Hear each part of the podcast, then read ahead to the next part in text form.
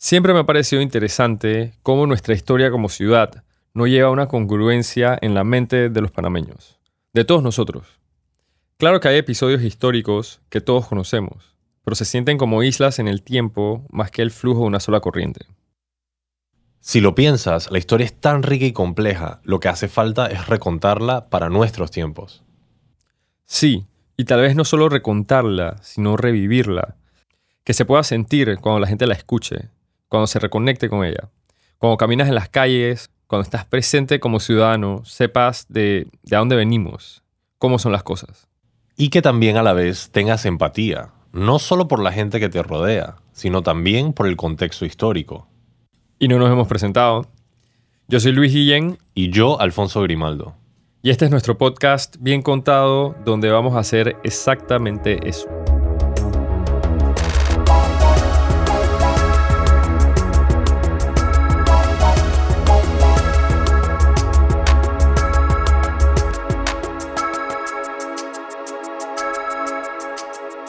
A través de los siguientes 10 episodios, no solo seremos nosotros dos hablando, sino que contaremos con las voces y conocimientos de invitados muy especiales. Como profesores, historiadoras, arquitectos, periodistas, arqueólogos, ingenieras, entre otros. También hicimos un gran esfuerzo por investigar a detalle la información que aquí exponemos. Sin embargo, podría no estar exenta de errores y estamos abiertos a correcciones. Bueno, hay cosas en la historia de Panamá que nunca cambian somos una ciudad marítima, Ajá. tropical, Sí. llueve mucho, Buco. mucha gente de todos lados Yes. y como todos sabemos, una posición geográfica envidiable. Sí, características fundamentales de nuestra ciudad. Sin embargo, la primera ciudad que se fundó por parte de los españoles no fue una ciudad marítima. Es correcto, Santa María la Antigua, que fue fundada en 1510 por Vasco Núñez de Balboa, fue construida de hecho buscando refugio de los pueblos indígenas que se estaban resistiendo a la conquista. Exacto, y eso es algo que como que a veces pasamos desapercibido. Claro que se van a resistir a la conquista, aquí ya había gente. Los historiadores consideran que el istmo ya había estado habitado por más de 9.000 años y que al momento de la llegada de los colonizadores habían no menos de 200.000 indígenas. Los primeros pueblos que llegan a la República de Panamá, en su momento el Istmo de Panamá, un continente que gracias a Panamá logra unirse en su totalidad, lo que es Sudamérica y lo que es América Central y Norteamérica. Mi nombre es Jorge Can, profesor titular de Historia de la Universidad Santa María de la Antigua. Cuando emergemos hace unos 25 o más años, estamos hablando de 25, cuando digo más años, estamos hablando de millones de años, no estoy hablando de 25 mil, de 25 días, ni de 25 años, estoy hablando de 25 millones de años. Y eso se debe gracias a la excavación del tercer juego de Esclusa, donde irónicamente se encuentra una especie de camello, que es lo que le da la pista a los geólogos de la antigüedad del Istmo de Panamá. Un país donde había una megafauna, estamos hablando de, de osos perezosos gigantes, mamuts y otro, inclusive un armadillo gigante, que fue lo que encontraron los primeros pobladores que llegan procedentes del estrecho de Bering y alcanzan a Panamá hace unos 11.000 años en línea recta. Si a usted le gusta eso de antes de Cristo y después de Cristo, estamos hablando 9.000 años antes de Cristo. Y estos hombres, obviamente, acaban con todos esos animales grandes y finalmente se dedican y se van especializando. Se sabe que están aquí, que viene de, la parte norte, por una punta de flechas que se encontró de, una, de un material arqueológico considerado tipo Clovis, ¿no? y ese material ya está en Panamá para la ciudad de Panamá o para la la ciudad de Panamá y su entorno. Mi nombre es Tomás Mendizábal, yo soy arqueólogo consultor independiente y me especializo en estudiar el pasado o la historia profunda de, de Panamá, tanto del periodo prehispánico como del periodo colonial. Las evidencias más tempranas que tenemos ahora mismo son se remontan a, digamos, me- mediados del primer milenio de nuestra era, pues eh, alrededor, y esto eh, sobre todo en el sitio de Panamá, la- Panamá la Vieja, a pesar de que cerca de la ciudad de Panamá, en la zona transísmica, digamos, del lado de la Juela, hay evidencias de, de ocupaciones mucho más antiguas y en, el- en la zona del canal también. Específicamente en la ciudad de Panamá, lo más antiguo que tenemos es en el sitio de Panamá Viejo, donde hay evidencias de que, sí, alrededor del año 500 después de Cristo, ya había gente viviendo ahí y que Panamá Viejo formaba parte de una, una esfera de, de interacción cultural, una, una, digamos, una zona cultural que hoy le llamamos el Gran Darién, que abarca desde Chame, ambas costas del Atlántico y el Pacífico, y desde Chame hasta el Golfo Urabá. Entonces, y ahí en esa zona donde se hablaba, donde cuando llegan los españoles se hablaba lo que le llaman la lengua de cueva. Entonces, Panamá y, muchos de los pueblos alrededor de, la ciudad, la gente que vivía ahí formaban parte de esa, de, esa esfera eh, de interacción cultural y en esa esfera se compartían idiomas, costumbres, tradiciones, eh, eh, maneras de decorar la, la cerámica distintas de las otras regiones de Panamá. Pues. Estos restos arqueológicos se encuentratran en el área del lago Gatún, pero desafortunadamente el lago Alajuela, el antiguo lago Maden, ahora ocupa esa zona arqueológica. Y todo lo que se pudo haber investigado más sobre esos primeros hombres se ha perdido. Y originalmente sí se hicieron las exploraciones arqueológicas, pero posteriormente con la inundación toda esa zona arqueológica se perdió. Las cavernas, algunos, algunas cuevas que había, algunos abrigos rocosos, que son, este, son los lugares donde la gente se, se, va, se va a guarecer, ¿no? Y si hace mucho sol, pues tú te escondes el sol en los abrigos rocosos. Los abrigos rocosos no son, no son cuevas, son salientes de piedras que producen sombras, ¿no? Como un balconcito de la época. Y eventualmente empieza a aparecer la alfarería y la agricultura hace aproximadamente 5.000 años. Hay una agricultura de un maíz incipiente, el maíz como lo conocemos parece que bajó de México, el cacao como lo conocemos bajó de, bajó de México, en Panamá, en la península de Aguacate, en Boca del Toro, se sabe que habían indios mexicanos, lo que la gente llama azteca. No debe ser sorpresa que los primeros humanos que se asientan en Panamá son migrantes que vinieron del norte del continente. Sin embargo, también hay evidencia del nivel de desarrollo cultural y artesano que tenían, como nos sigue comentando el profesor Cam. Y se desarrollan unas técnicas muy exquisitas de trabajo en piedra, como es el sitio de barriles, ¿no? Eh, hay, una, hay una técnica de oro que se llama de cera perdida, que es una técnica que nace en el istmo de Panamá y se expande hasta Nicaragua y se expande hasta la frontera del Ecuador. Pero los colombianos dicen que ellos son los descubridores de esa técnica, pero todo el mundo sabe, la gente seria y sensata sabe que es una técnica que se genera en el istmo de Panamá. Y se sabe de esa técnica gracias a uno de los lugares arqueológicos más importantes que es a nivel mundial, que es Sitio Conte, pero que los panameños ignoran, que es el tercer sitio a nivel mundial, sitio arqueológico, con mayor cantidad de piezas de oro arqueológico. Queda claro que había mucha presencia y muchas cosas pasando en la región y en nuestra zona. Pero, ¿qué había específicamente en el área que hoy día conocemos como la ciudad de Panamá?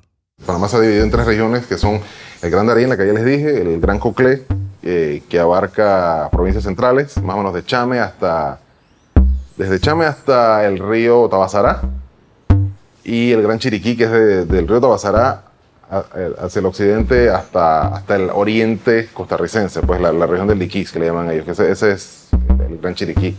Entonces, eh, en esas tres regiones vivían gente que compartía una cultura que era un poco, o, que era notablemente, que se podía diferenciar de las culturas a, a los lados, pues. Estas otras culturas no solo eran las grandes conocidas, como los incas o los mayas, sino también las que se encontraban en Costa Rica y Colombia, diferenciadas por diferentes estados de desarrollo y control político. En, Mesoamérica y en los Andes sí se, desarrollaron sociedades estatales, pero en el área se le llamaba área intermedia, precisamente porque no sabían cómo llamarle, pero ahora el nuevo término es el área ismo-colombiana, que abarca desde digamos, el sur de Nicaragua hasta Colombia y Venezuela también.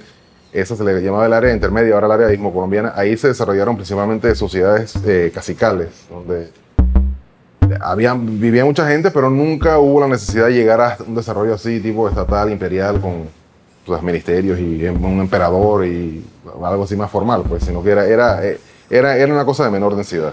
Sin embargo, sí se estima que se hubieran podido desarrollar mucho más. Estuvimos a punto, parece, a punto de disparar una cultura tipo maya, tipo azteca, tipo inca, pero la llegada de los españoles cortó y truncó el desarrollo de algunas culturas, porque ya se estaban viendo algunos sitios de corte ceremonial y de corte religioso, como en la región del Caño.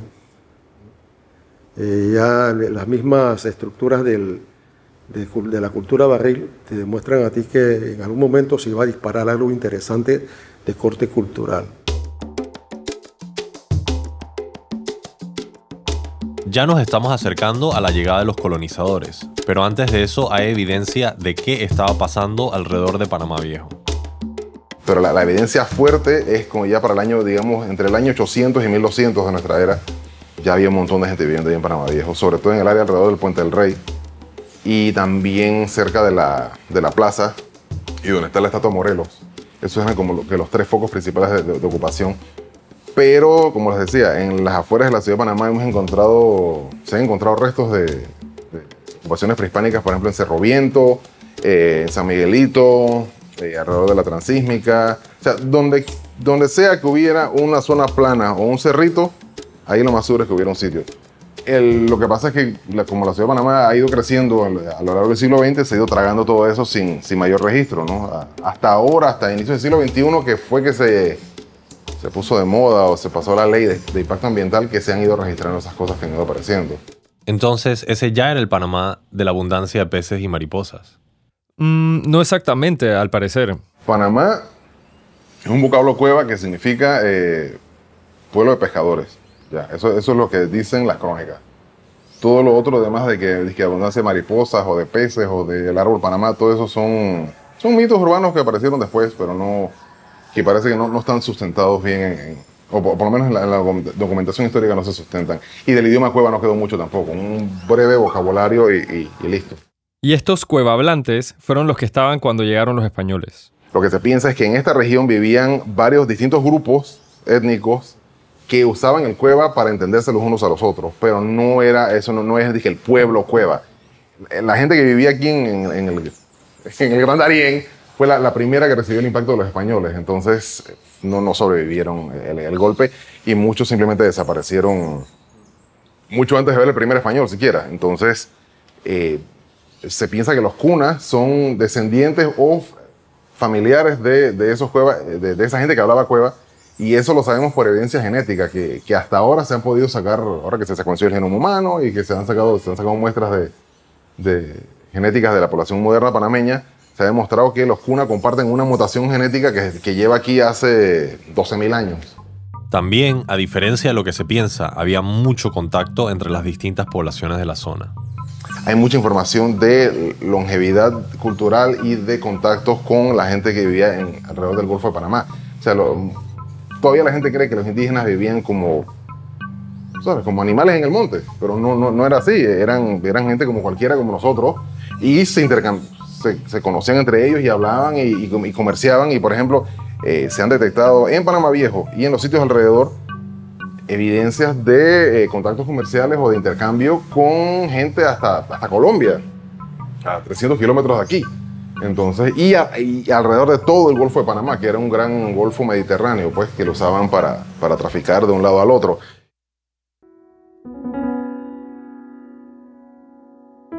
Ya sabiendo cómo era la situación de la población en el istmo antes de la llegada de los españoles, em, es hora de volver a los primeros colonizadores que entraron al istmo. Antes de cerrar este episodio, solo quisiera recordar el hecho de que esta es la historia que sabemos porque es lo que tenemos disponible. La verdad, mucho se perdió durante el periodo de la conquista y hay muchas historias todavía de la época precolonial que hacen falta descubrir. Pero la historia de la cual sí tenemos registro y sí ya podemos contar con un mayor grado de certeza es lo que empieza a suceder ya entrando el siglo XVI. Un detalle que es importante entender es que después de Colón inician expediciones de otros exploradores. El primero y más importante para nosotros fue Rodrigo de Bastidas, porque en esa expedición venía un poli... No, mentira, no un polizón, pero venía Vasco Núñez de Balboa, uno más de la expedición de Bastidas de 1501. Ahora, es importante entender en parte por qué Rodrigo de Bastidas empieza a explorar el istmo de Panamá. Cristóbal Colón quien ya había logrado no solo encontrar América, sino explorar una parte de ella, había entrado un poco de controversia o conflicto que incluso llevó a su arresto. Esto le permitió a la corona española renegociar los contratos y las licitaciones que permitían la exploración de América. Y ahí este señor Rodrigo de Bastidas entra a la historia. Bastidas ya había visitado el istmo con Cristóbal Colón, quien al haber explorado parte del nuevo continente también había hecho el intento de establecer allí asentamientos europeos. Sí, en lo que hoy es el norte de Veraguas, Colón intenta formar un poblado que se llama Santa María de Belén el 6 de enero de 1503. Imagínense, justo empezando. pero no logra consolidar el poblado porque apenas Colón sale de él, el pueblo fue inmediatamente destruido por los grupos indígenas que vivían en el área. Posteriormente, Alonso Ojeda trató de fundar en esta misma región San Sebastián en Colombia en 1510, pero también fracasó debido a la hostilidad de los grupos indígenas. A raíz de esto, un teniente de Ojeda llamado Martín Fernández de Enciso fue convencido por Vasco Núñez de Balboa, quien como ya habíamos mencionado conocía la región. Él le dijo a Ojeda que los indígenas del este del istmo eran más dóciles y que valía la pena intentarlo, y es por eso que deciden hacer el viaje para intentar una tercera fundación en tierra firme. Esta sería Santa María la Antigua, también en 1510. Y aquí, ya hablando de Vasco Núñez de Balboa, tenemos que hacer una pausa, porque en la cultura y la mitología de la ciudad de Panamá la presencia de Balboa domina. No solo por las estatuas que tiene a lo largo de la ciudad, sino también el nombre de la moneda, las calles nombradas después de él, su efigie en muchos lugares. Pero la verdad es importante, ya habiendo pasado tanto tiempo, que cuestionemos celebrar a Vasco Núñez de Balboa. Porque aparte del héroe que fue y su creencia en el cristianismo implícito de su misión, cuando analizamos sus acciones vamos a ver que la historia puede ser un poco más real. Y bueno, solo para referencia tenemos que entender que Martín Fernández de Enciso era un bachiller de leyes, Balboa era un aventurero. Inmediatamente este intento de fundación entra en crisis, en una disputa intensa entre estos dos personajes. Y de ese conflicto pudiéramos decir que el ganador es Balboa, porque él fue el que realmente se convirtió en la figura de la fundación de la ciudad, y todo lo que pasó posteriormente. A menudo lo vemos como un héroe, o por lo menos yo recuerdo que en el colegio me enseñaron que era un personaje de ese estilo, y que su misión era impulsada intrínsecamente por el cristianismo, lo cual en su momento era muy importante. Sin embargo, la realidad era otra. Tan solo imagínate si en vez de una estatua de Balboa tuviéramos una estatua a Martín Fernández de Enciso, seríamos otro país. Pero ¿cómo gana Balboa? Bueno, hay dos teorías fundamentales. Una es que era un líder carismático, se llevaba muy bien con todos, inspiraba liderazgo y por eso vence a Enciso, que era visto más bien como un bachiller de leyes constantemente intentando armar pleitos. De hecho, en una carta de Balboa a la corona pide y ruega que no envíen más abogados al istmo. Pero también hay otra teoría que dice que Balboa sobornó a muchas personas que lo apoyaron y les hizo la promesa de que continuarían con las expediciones para obtener oro de las poblaciones indígenas a su alrededor. Balboa apoyaba la práctica de los conquistadores de secuestrar mujeres e hijos de las poblaciones indígenas para solicitar rescate en oro, y en efecto allí inicia su carrera en ascenso. Es importante mencionar que de todas estas atrocidades que cometían los colonizadores, la realidad era que el decreto de la corona era la conversión insistente de los pobladores indígenas al cristianismo. De hecho, tenemos relatos de los cronistas de esa época que sencillamente cuentan cómo muchos de los conquistadores rodeaban estos pueblos indígenas de casas hechas de paja, secretamente en la noche leían el mandato de conversión y al no recibir respuesta incendiaban a las poblaciones y cuando salían los indígenas desesperados corriendo, por ahí mismo los acuchillaban y mataban. Y no era que Enciso se quedaba de brazos cruzados. En realidad, quiso suprimir esas prácticas, pero el poder carismático que ya hemos mencionado de Balboa hizo que el apoyo popular estuviera con él. Balboa convoca el primer cabildo abierto en tierra firme, y allí es donde asume el control de Santa María la Antigua de manos de Enciso. Solo para que tengan una idea del estilo de liderazgo de Balboa, vamos a relatar un pequeño episodio. En un momento, Diego de Nicuesa, quien era el administrador general de las tierras donde se encontraba Santa María la Antigua, emprendió una intensa búsqueda de oro en el istmo, donde fue derrotado por fuerzas indígenas y tuvo que ser rescatado por la población de Santa María la Antigua liderados por Balboa. A pesar de esto, Nicuesa no se rindió, salió nuevamente a la expedición y fundó Nombre de Dios en 1510, detalle que demuestra que hay un esfuerzo constante para fundar poblados a lo largo del istmo. A pesar de ser rescatado por Balboa, Nicuesa, a la par, intenta quitarle el poder de Santa María la Antigua, porque en efecto argumentaba que era a él a quien le competía el territorio. Envió a Nicuesa de regreso a nombre de Dios en una embarcación en pobre estado, y nunca más se supo de él. Estas acciones de Balboa no pasan desapercibidas así por así. La corona se entera de lo que está pasando de este lado, y ese estilo de liderazgo es muy cuestionado. Inmediatamente la corona empieza a pensar en un reemplazo, pero hasta ese momento Balboa está obteniendo oro y conquistando territorio, así que cumple su función y es tolerado. Digo, es tolerado porque sigue consiguiendo el oro, que era una de las motivaciones, sino la motivación principal de ese momento. Aquí es donde Balboa recibe un tip, una información muy importante de parte del príncipe indígena Panquiaco, de las cantidades innombrables de oro que había al sur, lo que era el imperio inca. No se sabe si Panquiaco le reveló ese dato a Balboa para ayudarlo o sencillamente para alejarlo de su territorio. Y bueno, esto es como alrededor de 1513, ¿no? Sí, pero irrelevante las motivaciones, el punto es que Panquiaco guía a Balboa al Mar del Sur, o bueno, al Mar del Oeste, solo que Balboa no lo sabría por llegar a la bahía de Panamá del lado de Darién. Según Pedro Mártir de Anglería, que era un escritor de esos tiempos, él relata que Balboa de hecho impidió que su tripulación viera el mar antes de él ser el primero en verlo. Al llegar, Balboa se postró de rodillas en la tierra y empezó a clamar al cielo e invocar a la Virgen María. A todo esto, yo sencillamente me pregunto, ¿cómo se habrá sentido Panquiaco al ver a este español delirando por ver un océano como si no hubiera visto uno antes? El punto es que ese es el clímax en la vida de Balboa.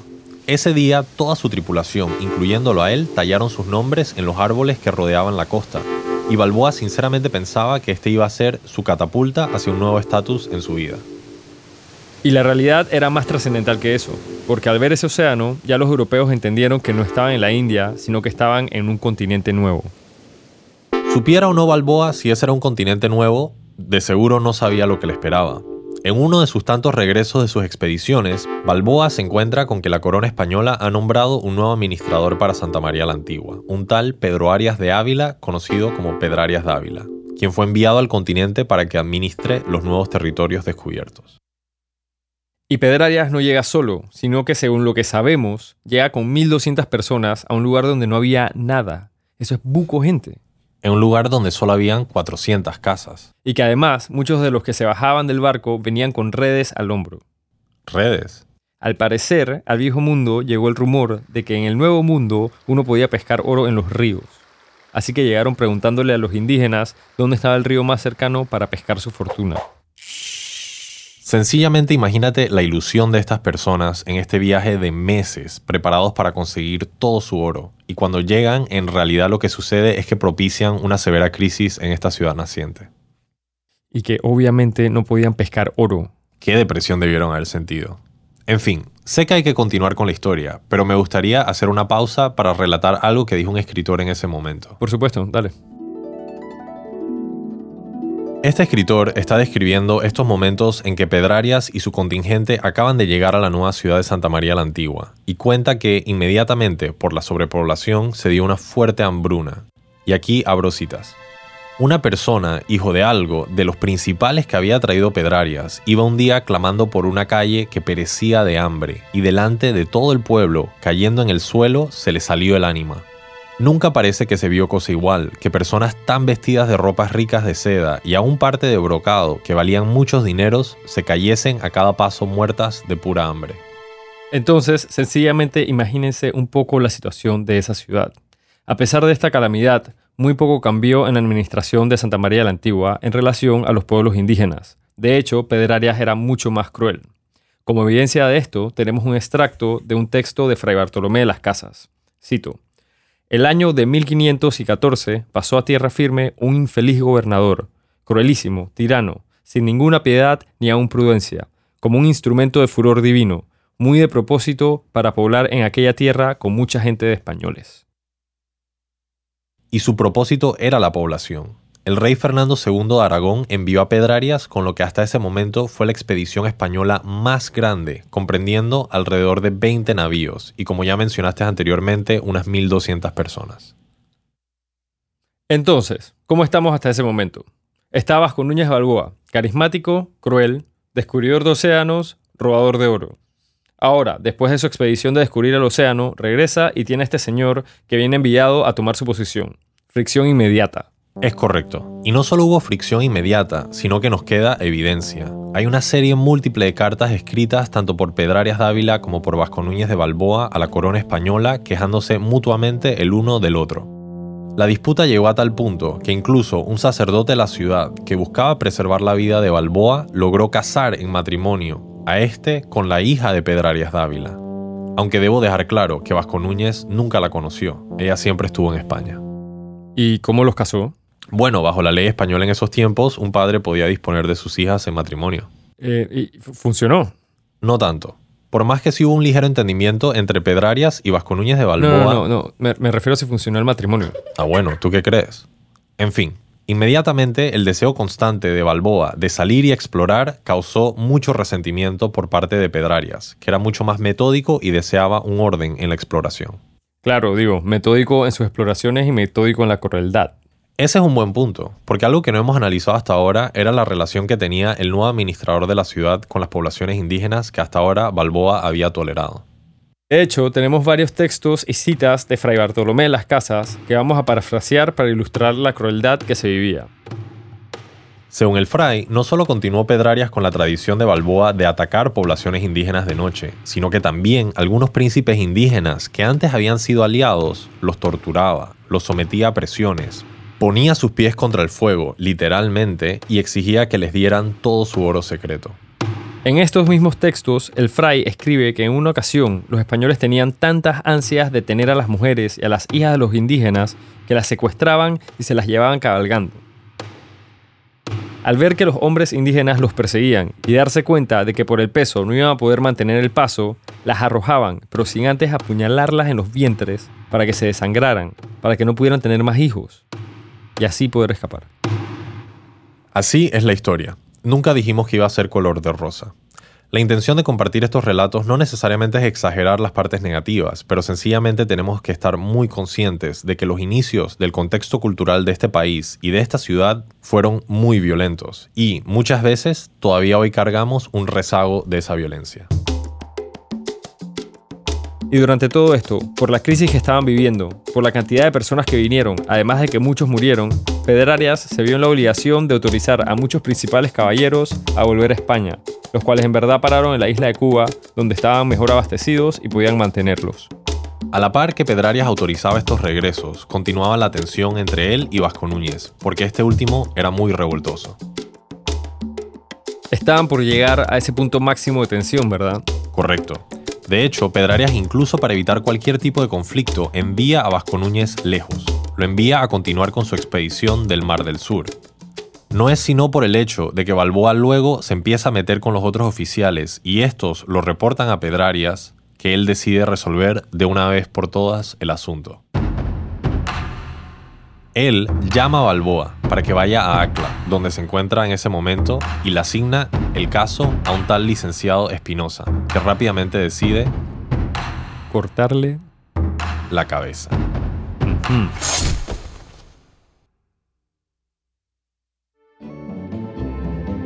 Entonces, alrededor de estos mismos tiempos, es que la situación tan malsana que se vivía en Santa María la Antigua por estar rodeada de pantanos, lleva a Pedrarias a comisionar a Espinosa, el mismo Espinosa, a que buscara una nueva locación donde mudar la ciudad. Y a todo esto, después de tanta sangre derramada, la ciudad ni siquiera ha sido fundada todavía. Es cierto, Hablaremos de la fundación de la ciudad de Panamá en sí en el siguiente episodio, pero era imposible empezar este relato sin antes comentar el contexto y la historia previa que predispone a nuestra ciudad a ser una de conflicto, facciones y conquista.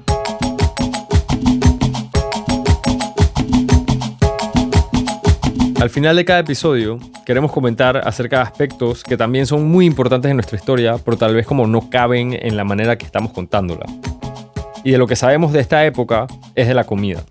Exacto. Y esto es valioso porque hablamos un poco sobre la crisis que experimentó la precursora de la ciudad de Panamá cuando llegó Pedrarias. Pero, ¿qué estaba comiendo la gente en ese momento?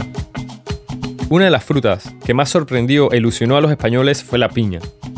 Tenemos una cita aquí de la época que dice, tienen muchas escamas, en la vista, forma y color se asemeja a la de las piñas de los pinos, pero en lo blando al melón, y en el sabor aventaja a toda fruta de huerto. Imagínate probar una piña por primera vez.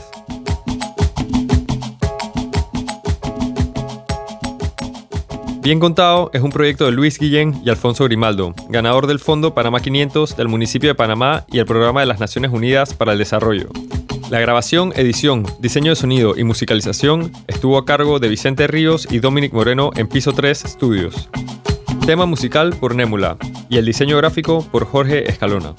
Agradecimientos especiales a todos los entrevistados que participaron y a nuestros patrocinadores que creyeron en el proyecto. Por último, no olviden visitar nuestro sitio web biencontado.com donde tenemos referencias y material extra a su disposición.